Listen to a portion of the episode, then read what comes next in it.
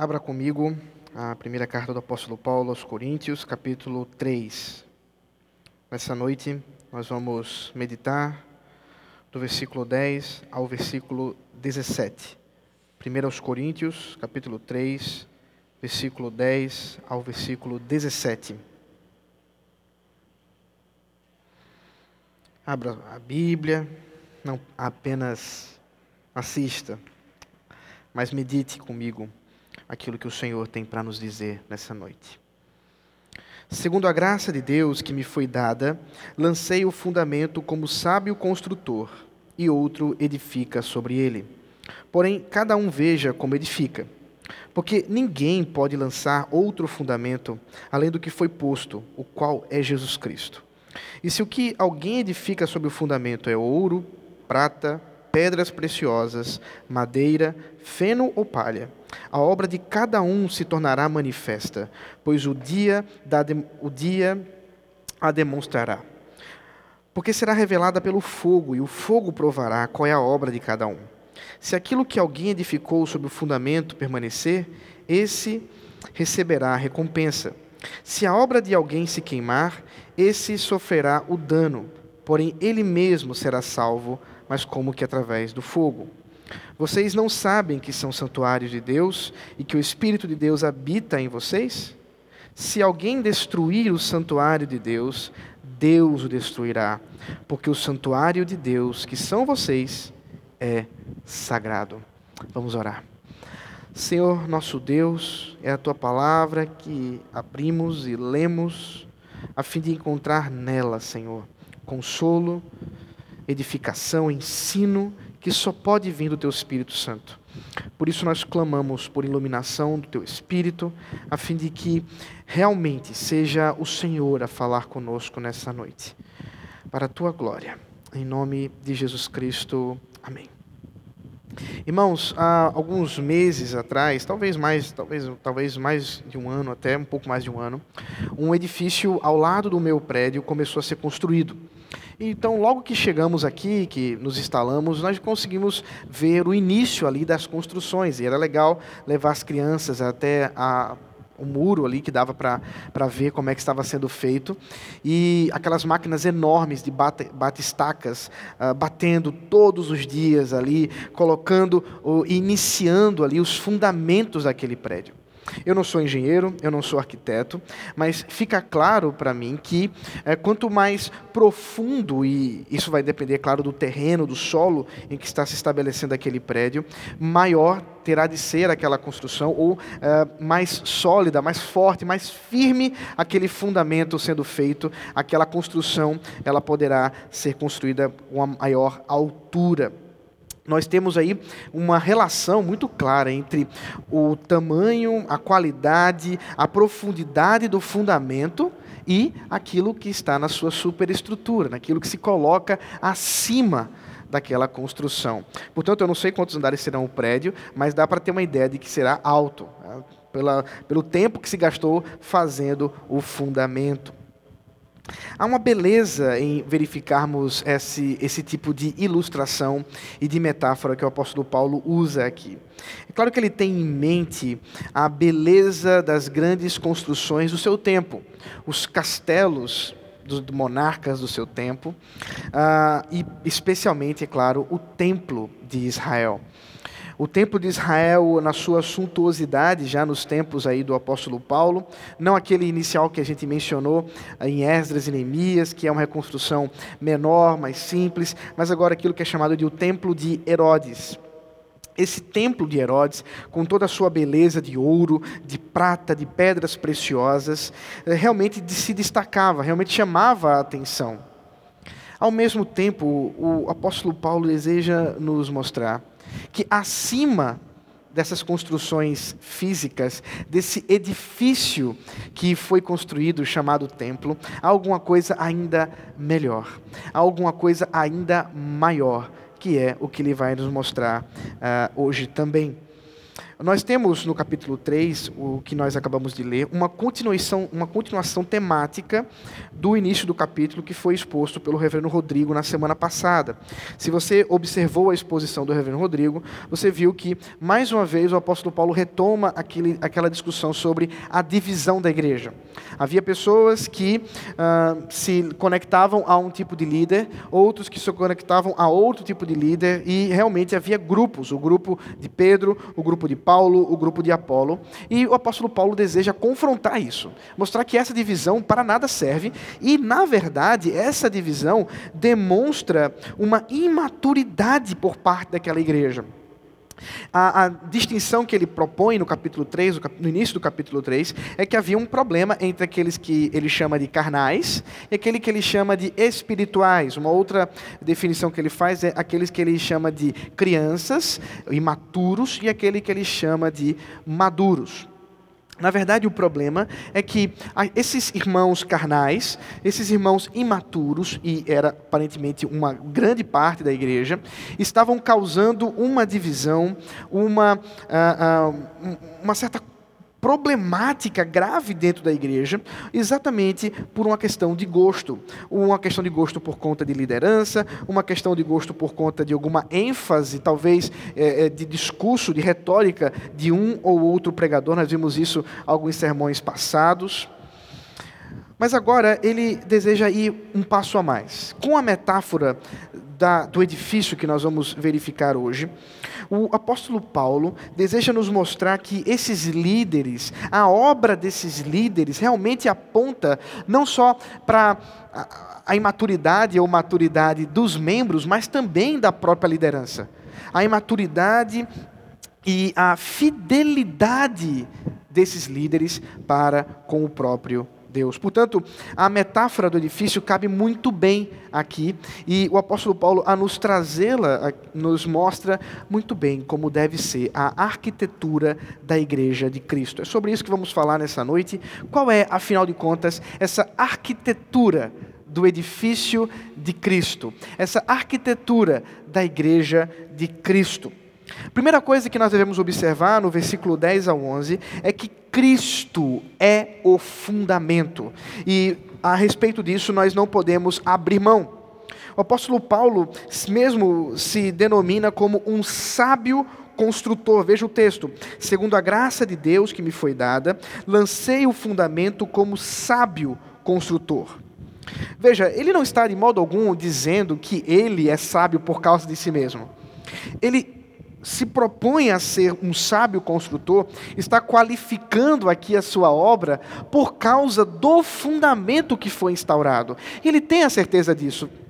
É só nós lembrarmos que, através de viagens missionárias, com muito sofrimento, o apóstolo Paulo esteve evangelizando essa igreja, evangelizando essas pessoas que agora são igreja.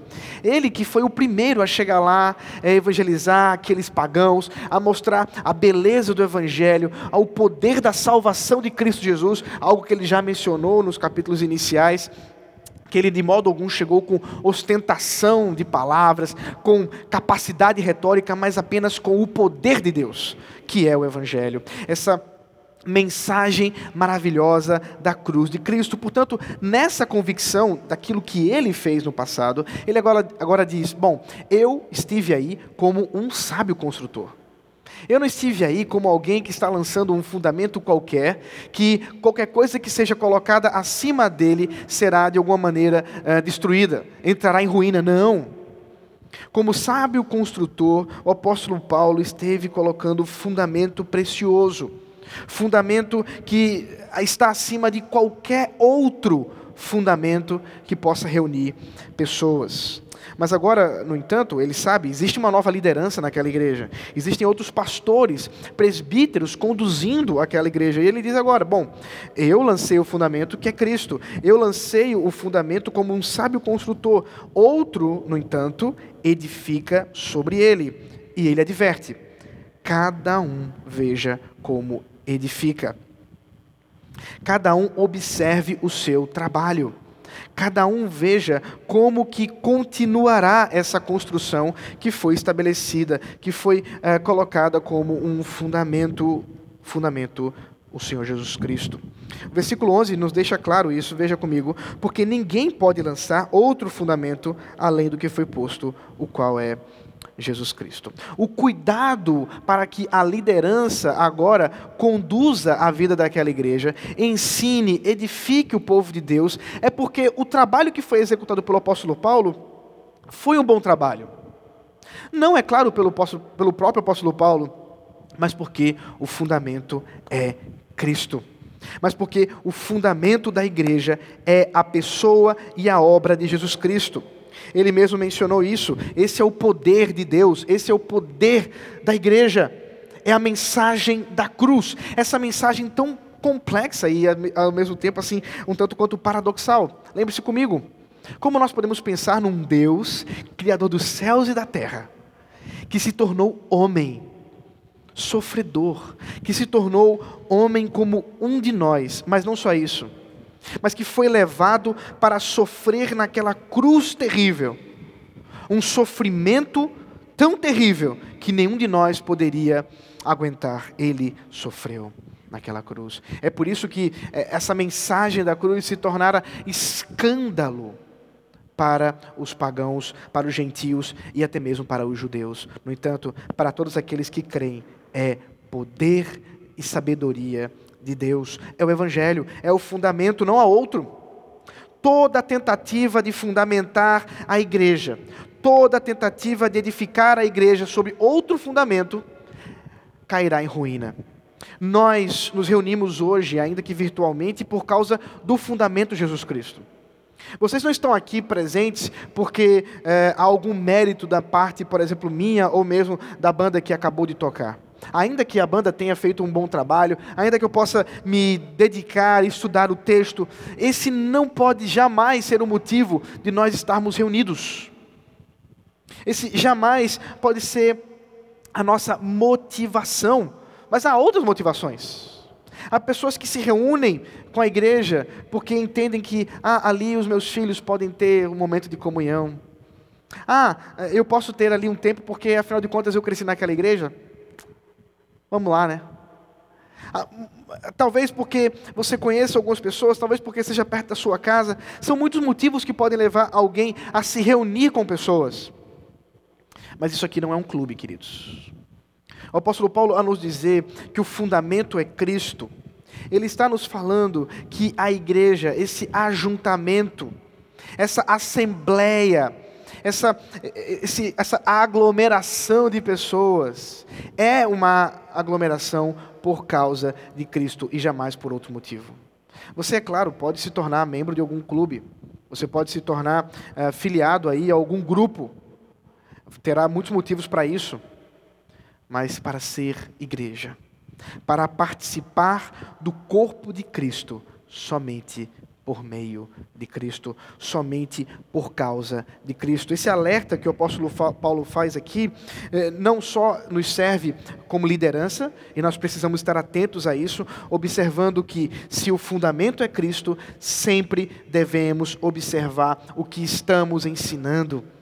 Sempre devemos observar o que tipo de edificação estamos propondo através desse fundamento mas também serve para todos os membros da igreja em geral, ao nos mostrar, ao nos, ao nos evidenciar que todo fundamento fora de Cristo é insuficiente. E não é à toa que muitas e muitas pessoas, uh, por motivos bobos, deixam a igreja.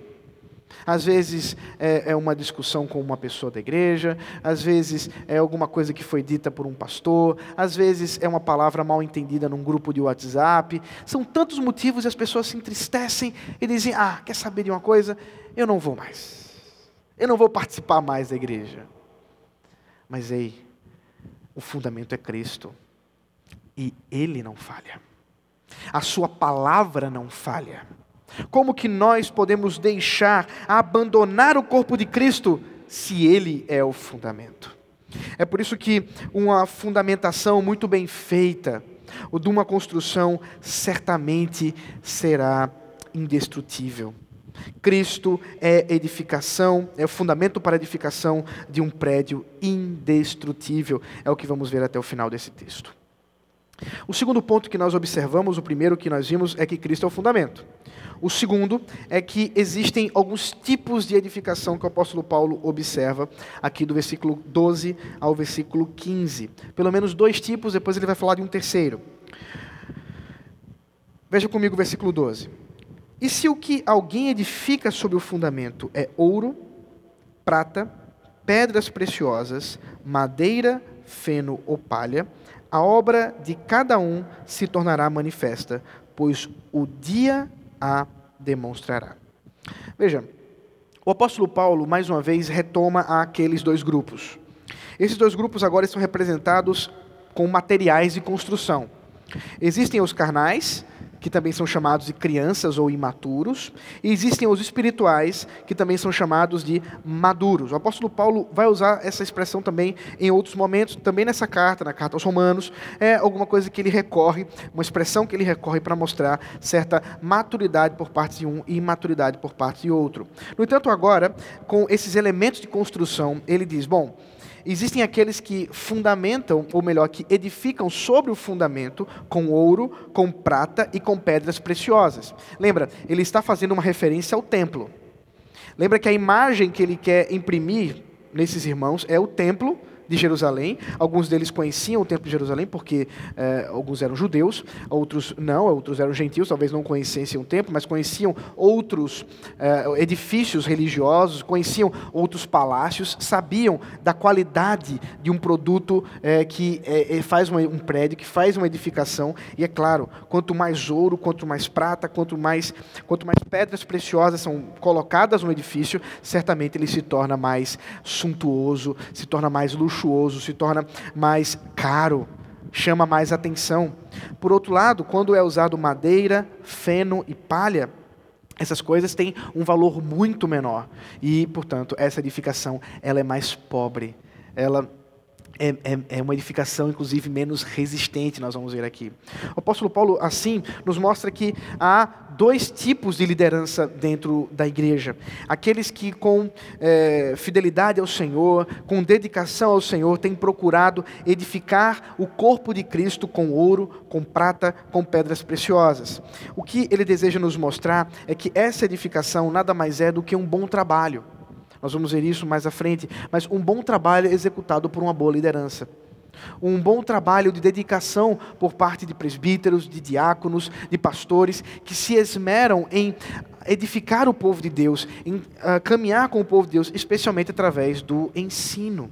Por outro lado, há aqueles que de maneira negligente edificam o povo com materiais é, fracos, como madeira, como feno, como, como palha. Esses também são líderes, mas são imaturos. Observe que a, a questão de ser uma liderança não necessariamente levará que essa pessoa seja madura. Mesmo nos tempos do apóstolo Paulo, nós temos líderes imaturos. Nós temos líderes que são como crianças espirituais. Isso já era um problema aqui. Isso continua sendo um problema ainda hoje. Agora ele diz: bom, o fogo no dia vai provar, vai mostrar a qualidade desse trabalho. O dia que ele menciona aqui, é claro, é o dia do Senhor Jesus Cristo. É a vinda de Cristo quando vier em sua glória, quando vier buscar a igreja, e assim nós teremos uma clareza maior de tudo o que foi feito na história da humanidade. Mas até lá, é claro, haverá sempre líderes mais é, fiéis, líderes menos fiéis. No entanto, finalmente, nesse dia, o fogo consumidor do próprio Deus provará que tipo de edificação é essa de uma certa forma, em nossos dias, já podemos observar um pouco disso. Uma boa edificação, uma, um bom trabalho executado por uma boa liderança, em geral, também fará uma igreja eh, que frutifica, eh, que dá realmente testemunho daquilo que está sendo ensinado na palavra de Deus. Claro que há contextos em que isso não é verdade, nós não devemos generalizar, mas veja o versículo 14. Se aquilo que alguém edificou sobre o fundamento permanecer, esse receberá recompensa. Se a obra de alguém se queimar, esse sofrerá dano, porém ele mesmo será salvo, mas como que através do fogo. Veja, O apóstolo Paulo nos está mostrando que esses dois tipos de liderança, esses dois grupos aqui, agora são confrontados com o fruto do seu trabalho. Como pastor, eu posso testemunhar para você, meu irmão e minha irmã, que uma das maiores alegrias que um pastor pode ter é ver o fruto do trabalho que ele executa ah, ainda em vida. É bem verdade que muitos e muitos missionários, muitos pastores, fizeram um bom trabalho de evangelização, de ensino, de pastoreio, mas muitos não veem com seus próprios olhos, pelo menos ainda não nessa, nesse momento da vida, ah, o fruto desse trabalho. Às vezes é uma coisa que vai frutificar alguns anos depois e ele nem mesmo estará mais lá, ou até mesmo já estará sendo levado pelo, já terá sido levado pelo Senhor. Mas é verdade que o Senhor, algumas vezes, dá a nós, pastores, a nós, liderança, o prazer de ver o fruto do trabalho em vida.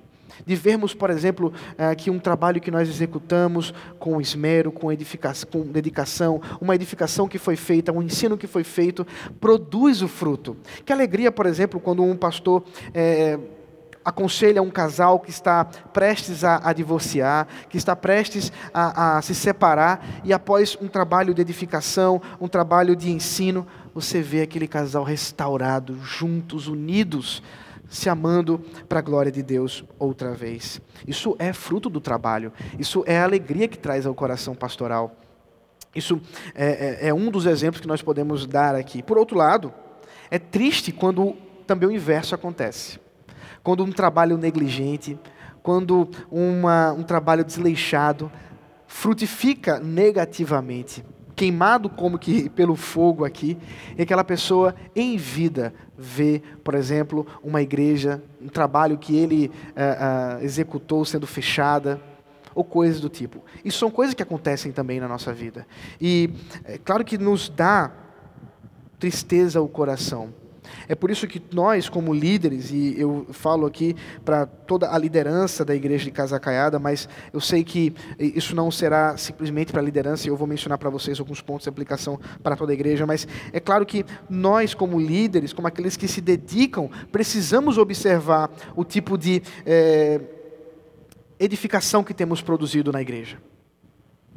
Precisamos observar que frutos nós queremos no nosso trabalho. Será que é, um trabalho negligente, será que alguma coisa feita sem preparo, sem cuidado, ela produzirá bons frutos? O apóstolo Paulo diz que não. O apóstolo Paulo diz que uma obra feita uh, sem cuidado, uma obra de madeira, de feno de palha, será queimada. Veja, ele não está dizendo de modo algum, aqui nesse caso específico, que essa liderança negligente é ímpia. Ele está falando de uma liderança crente de pessoas que inclusive serão salvas. Olha o que ele diz aqui. Porém, ele mesmo será salvo. Ele está dizendo, olha, essa liderança, ela é crente no Senhor Jesus Cristo, mas é negligente.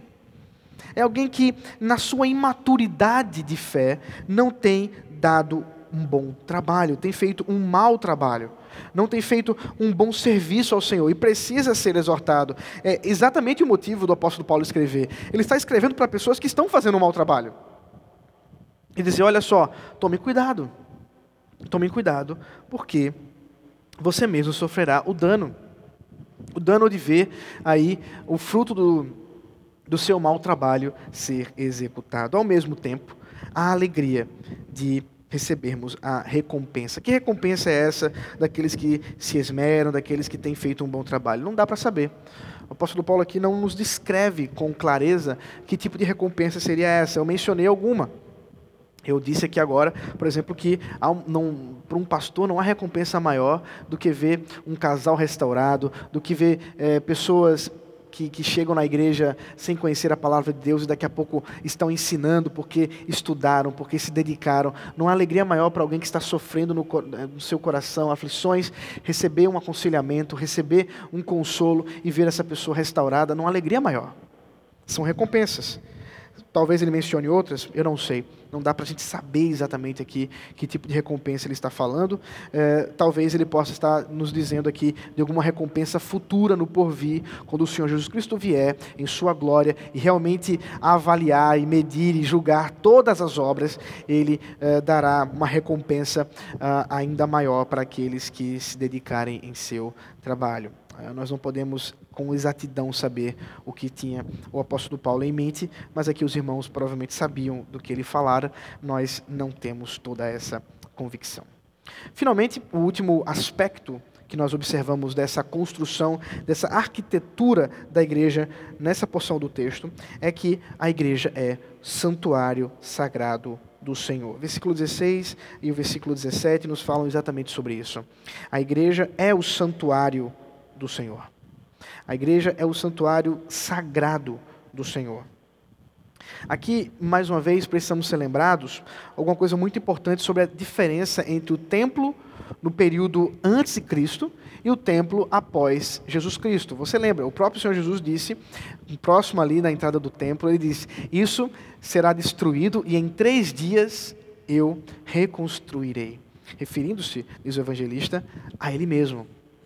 É claro que o que nós observamos é que há uma diferença fundamental daquilo que nós chamamos de santuário, daquilo que nós chamamos de templo no Antigo Testamento e no Novo Testamento. O templo do Senhor no Antigo Testamento se inicia, o lugar de adoração se inicia desde o Éden. E deixe-me fazer aqui uma rápida história bíblica, teologia bíblica, para você entender como ela se desenvolve de maneira tão bela na história da redenção. O Senhor Deus cria o Éden, coloca Adão e Eva ali.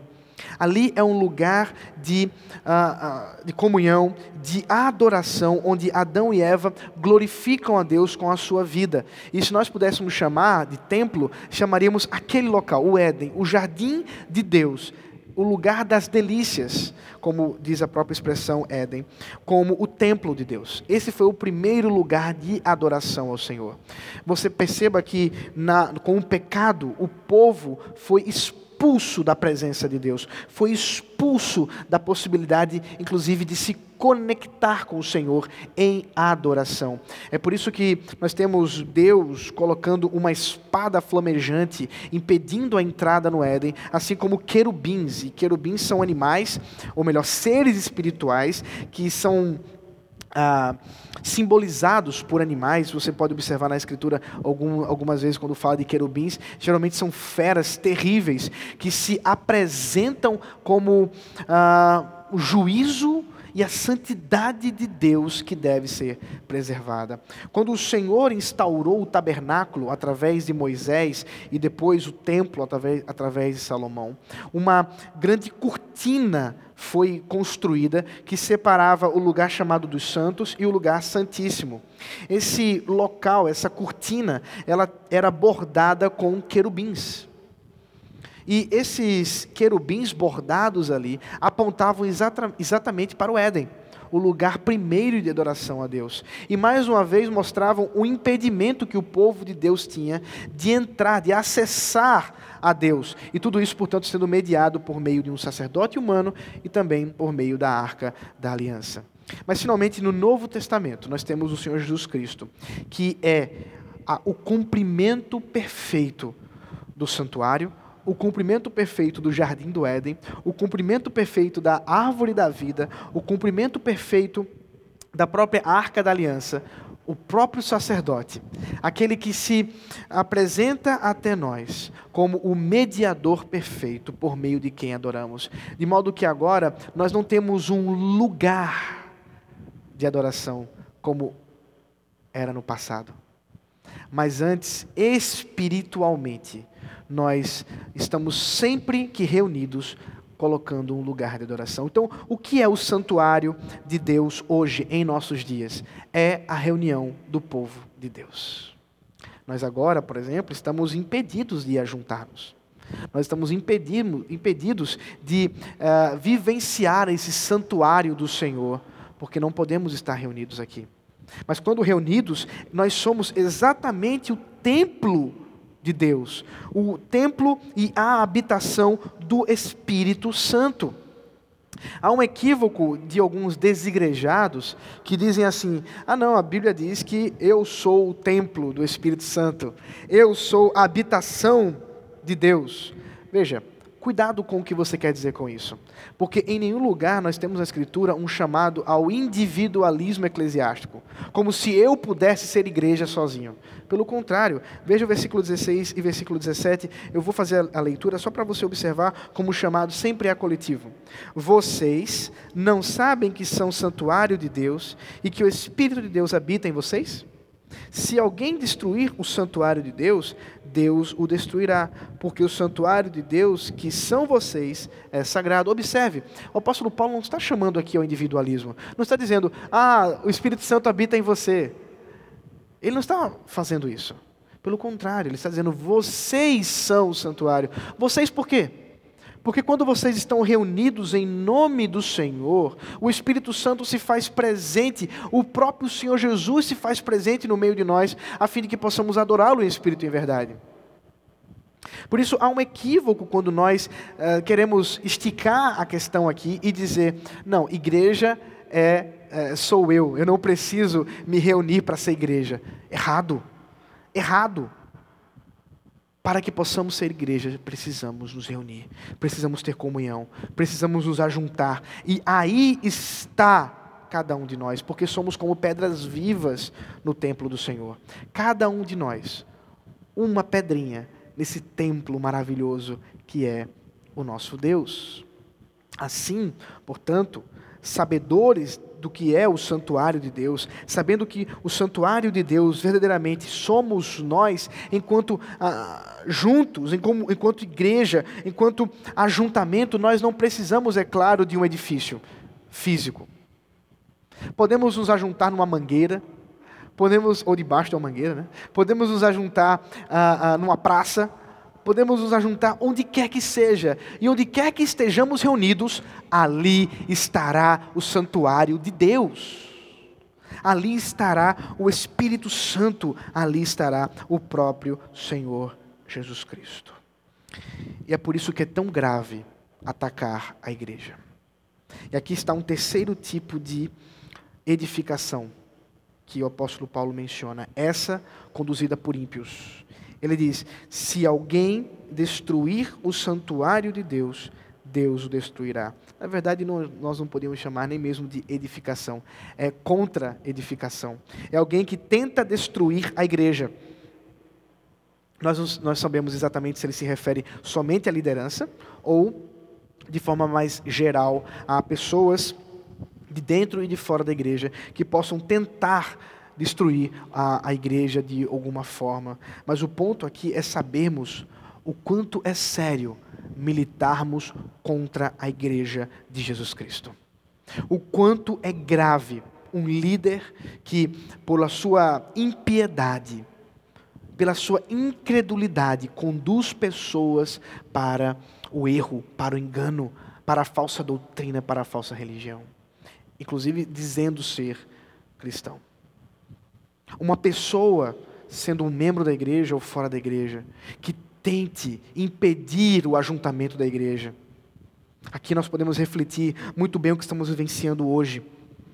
Pessoas têm se levantado contra o ajuntamento de Deus. Pessoas têm se levantado contra o santuário de Deus. Preciso contar uma coisa para os irmãos, e até agora nós estávamos, ah, de uma certa forma, ah, deixando isso sob a, a cobertura. Mas o conselho recebeu um e-mail há alguns dias atrás de alguém, nós não sabemos quem é porque o e-mail era anônimo, fazendo ameaças contra a igreja de Casa Caiada. Dizendo que se a igreja continuasse a se posicionar contrário ao decreto, e como nós fizemos no, no, no primeiro, na primeira decisão do conselho, e nós não voltamos atrás por causa dessas ameaças. Existem outros motivos, os quais estão guardados pela própria liderança da igreja, mas não foi por causa disso. Mas essa pessoa, não satisfeita com esse e-mail, ela denunciou a nossa igreja ao Ministério Público. Então, alguns dias atrás, recebi uma ligação de pessoas ligadas à prefeitura, querendo saber o que estávamos fazendo aqui nos domingos. Inclusive, tivemos a visita de guardas ah, no domingo passado. E eu conto isso, queridos, não simplesmente ah, para que façamos algum tipo de caça às bruxas, quem foi que fez isso? Mas para que seja lá quem tenha feito isso. ou que talvez outras pessoas que tenham isso no coração, eu possa hoje, pelo poder do Espírito Santo, dizer: cuidado, você está sendo usado por Satanás. O diabo está usando você para tentar destruir a igreja. E Deus diz para você hoje isso aqui, ó: se alguém destruir o santuário de Deus, Deus o destruirá. Não lute contra o povo de Deus. Não faça isso. Porque você receberá da parte de Deus o juízo do Senhor. Arrependa-se. Ainda há esperança para você. Cuide da sua própria vida. A seriedade que temos que ter como líderes em edificar o povo de Deus é a seriedade que todos nós precisamos ter a observar como procedemos com a nossa vida. Porque é o próprio Deus quem cuida da igreja. Porque a igreja é do Senhor. A igreja não é minha, queridos. A igreja não é desse conselho, nem de um conselho passado, nem de um conselho que possa vir de casa caiada. Não, não, não. A igreja é de Deus. Porque é santuário de Deus. E o próprio Deus a protege. É o próprio Deus que cuida dela.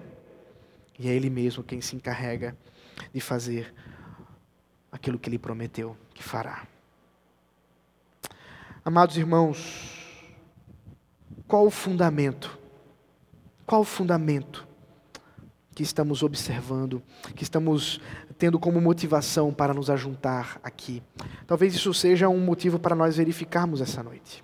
Eu quero encerrar concluindo com algumas perguntas para você. Qual é o fundamento que você tem estabelecido para se reunir como igreja? Qual o fundamento da primeira igreja presbiteriana de Casa Caiada? Será que Cristo tem sido nosso fundamento? Ou será que temos nos reunido por outros motivos, além de Cristo? Será que a nossa edificação, a nossa obra, acima dessa edificação, desse fundamento que é Cristo? Que tipo de obra temos feito? Será que temos sido negligentes, infiéis? Você, líder de ministérios, você, é, diácono, presbítero, pastor dessa igreja, que dedicação você tem dado para edificar o povo de Deus? Será que tem sido negligente com a sua obra? E você, meu irmão, minha irmã, que não tem uma liderança exatamente, mas como você tem servido aqui na igreja? Mesmo diante das situações que estamos vivenciando, de limitações, há tanto trabalho para ser feito.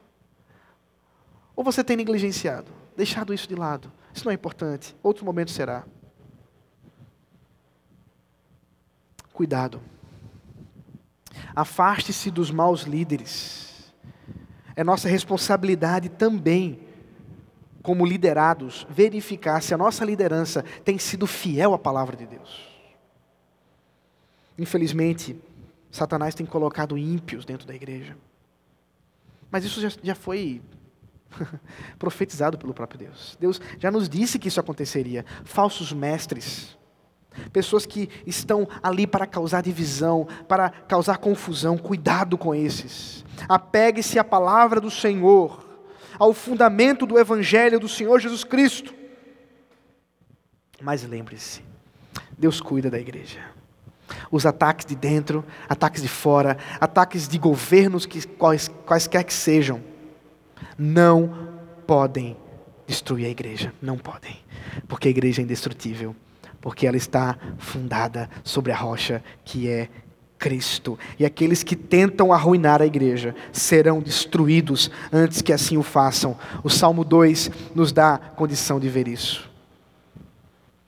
Queridos, nós somos sagrados pelo próprio Deus. Em Deus nós fomos separados para a sua obra. Em Cristo nós somos separados para a sua santidade. O Espírito Santo nos leva ao cuidado uns dos outros. E que assim, como santuários de Deus, edificação do Senhor, o fundamento de Cristo, possamos viver como igreja dele para a sua glória. Oremos. Obrigado, Senhor, pela tua palavra maravilhosa. E nessa noite, mais uma vez, eu suplico que o Senhor aplique em nós, em nosso coração, a tua bendita palavra. Que o Senhor edifique com obras maravilhosas, usando cada um de nós para a tua glória, Pai. Usa-nos como instrumentos nas tuas mãos. Que meus irmãos e irmãs hoje, mais uma vez, sejam lembrados que são igreja e que, como santuários de Deus, temos compromisso contigo, Senhor. E que possamos, edificados por Ti, Senhor, viver nesse mundo tenebroso, sabendo que jamais seremos vencidos por esse mundo. Para a Tua glória, em nome de Jesus Cristo. Amém.